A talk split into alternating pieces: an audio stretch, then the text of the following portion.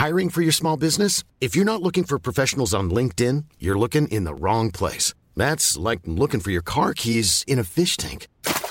LinkedIn helps you hire professionals you can't find anywhere else, even those who aren't actively searching for a new job but might be open to the perfect role. In a given month, over 70% of LinkedIn users don't even visit other leading job sites. So start looking in the right place. With LinkedIn, you can hire professionals like a professional. Post your free job on linkedin.com slash people today.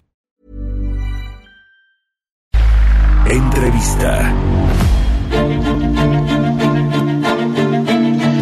Bueno, vamos a charlar ahora con Gabriel Casillas, economista en jefe del Grupo Financiero Banorte. ¿Cómo estás, eh, querido Gabriel? Muy buenos días. Gracias, como siempre, por tomarnos la comunicación. Muy buenos días, Mario. No, al contrario, gracias por la invitación a tu programa. Siempre un gusto, ¿eh? Oye, ayer vi que tuiteabas ahí en tu cuenta sobre este importante eh, plan de reactivación económica por sectores, eh, gradualmente eh, el sector automotriz, de construcción minero, que, que pues, son muy relevantes ¿no? para, para la economía mexicana, estratégicos, intensos en, en, pues, empleos, ¿no? en generación de empleos. ¿Cómo lo viste tú? ¿qué, qué, qué, sabor de boca te dejó lo que se anunció ayer, Gabriel? Pues mira, a mí, a mí me dejó este buen sabor de boca. O sea, sí me parece que todavía es bastante general, pero lo que, lo que te puedo decir que creo que es muy positivo es que la parte de la, de la etapa, de, vamos, la que empieza el primero de junio, que es la tercera etapa, me parece muy, muy relevante que se haya dejado con este semáforo, ¿no? En el cual, pues, se ve por estado, por municipio. Entonces, en ese sentido, creo que le da bastante, pues, discrecionalidad al, gobierno para ir abriendo poco a poco, eh, conforme sí se puede abrir y, no arriesgar un rebrote, ¿no? Entonces, yo creo que eso es, esa es, yo creo que la parte más importante, porque si hubieran dicho ya el primero de junio se levanta toda la, la, este, digamos, toda la jornada de sana distancia y todos a la calle y a los restaurantes, eso sí pues, hubiera sido este, irresponsable. Entonces yo creo que esto, esto ayuda mucho a, mejorar esto. Ahora, vale la pena pues, que, que, se vaya, que vayan saliendo cosas más específicas conforme nos vamos acercando al primero de junio.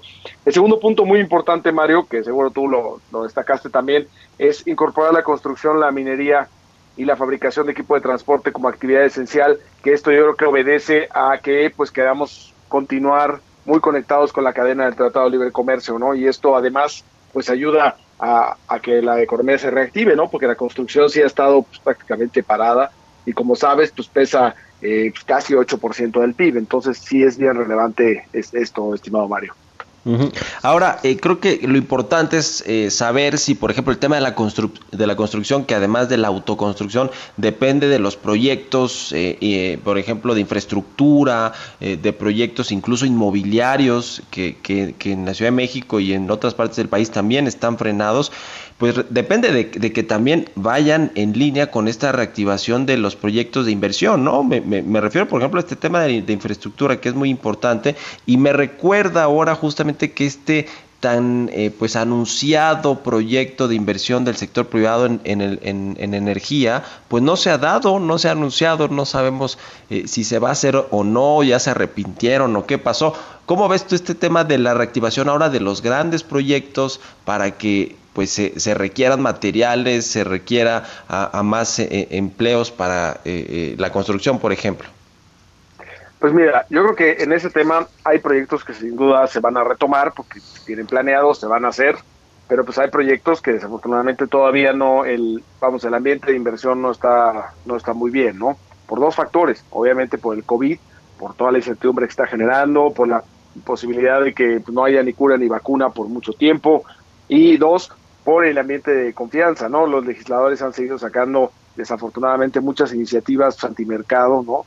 la, última esta de las Afores, pero eso es muy desafortunado y compaginado con lo que pasó con la cervecera, la cervecería en Baja California, pues no ayuda al clima de inversión, ¿no? Entonces eso, ahí se necesita un mensaje unificado del gobierno adicional a, todo lo que se está diciendo para que realmente haya la confianza de inversión y sí se reactiven esos proyectos, que algunos, insisto, sí se van a reactivar, pero otros pues no está ahorita el ambiente de confianza para invertir.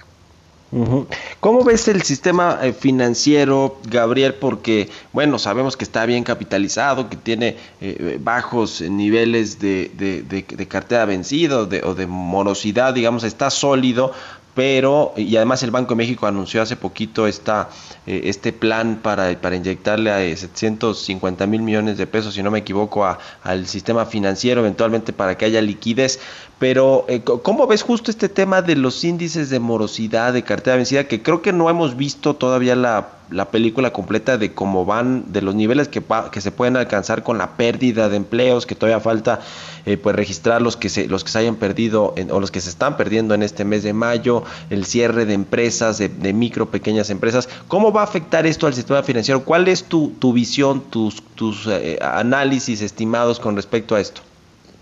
Pues mira, tres cosas rápidas. Yo creo que lo dijiste muy bien. El sistema está muy bien capitalizado. ¿no? Tenemos niveles de capitalización no nada más muy altos con respecto al mundo, sino que además cumplen con Basilea 3, ¿no? que fuimos el primer país y eso lo hace mucho más robusto porque lo que cuenta como capital realmente sí es capital. Dos, lo que dices de liquidez, pues sí, sí, sí, es, un, sí es un problema, ¿no? porque pues mucha gente deja de, de depositar, deja de abrir cuentas, entonces se cae la parte de captación y por el otro lado, la parte de crédito, muchas empresas jalan y personas jalan sus líneas de crédito por precisamente por la falta de liquidez y ese descalce que se da entre los depósitos y el crédito, pues ha ayudado muchísimo las medidas que ha hecho el Banco de México y también algunas de la Comisión Nacional Bancaria de Valores, ¿no? Y, pero tercer punto que comentas muy importante, la cartera vencida, sin duda va a subir y va a subir de manera significativa.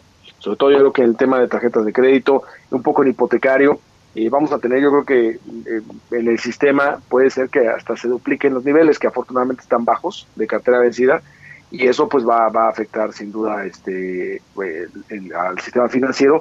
Afortunadamente, como bien dijimos al principio, están bien capitalizados, ¿no? Y, en ese sentido, pues no, no vamos a ver, a, ver estas eh, crisis de, bancos como vimos en, en los 90 o en los 80 eso para nada, nada más que pues sí se va a afectar esa, esa parte de, de la banca, ¿no? Con, probablemente se dupliquen las, los porcentajes de cartera vencida, estimado Mario.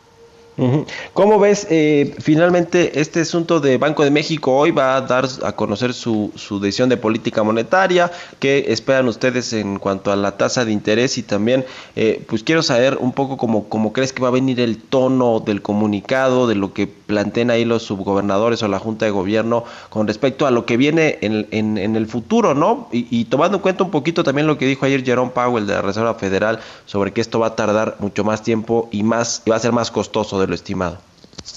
Claro, Mario, pues nosotros pensamos igual que el consenso que la Junta de Gobierno va a decidir bajar la tasa en 50 puntos base, o sea, de 6 a 5.5%, eh, y el tono del comunicado yo creo que va a venir pues mucho más laxo, ¿no? Eh, a ver, reconociendo la fuerte caída en crecimiento, en empleo, eh, que la inflación está en nivel bajo, aunque ahí podría haber algunas señales de cautela por el tema de, de tipo de cambio, ¿no? Que que pues después de la pandemia sigue las elecciones de Estados Unidos, eso puede hacer que el tipo de cambio permanezca presionado y entonces eso pues eh, le dé la señal de que pues, sí puede seguir bajando, pero tampoco pensar que se va a ir a, a, niveles de 3% muy rápido, ¿no? Como estuvimos hace algún tiempo. Entonces creo que la señal va a ser de, mayor relajación, o sea, que todavía van a bajar la tasa más, allá del 5.50 que la, que la bajen hoy, y es posible inclusive que haya dos disidentes en la Junta de Gobierno, tratando, o sea, votando por una por una baja mayor, estimado Mario. Pues te agradezco mucho, Gabriel Casillas, economista en jefe del Grupo Financiero Banorte, que nos hayas tomado la llamada, como siempre, aquí en Bitácora de Negocios, y muy buenos días. Muy buenos días y saludos a tu amable auditorio, que permanezcan todos sanos. Muchas gracias. Todos sanos. Even when we're on a budget, we still deserve nice things. Quince is a place to scoop up stunning high-end goods for 50 to 80% less than similar brands. They have buttery soft cashmere sweaters starting at $50, luxurious Italian leather bags, and so much more. Plus, Quince only works with factories that use safe, ethical, and responsible manufacturing. Get the high-end goods you'll love without the high price tag with Quince. Go to quince.com/style for free shipping and 365-day returns.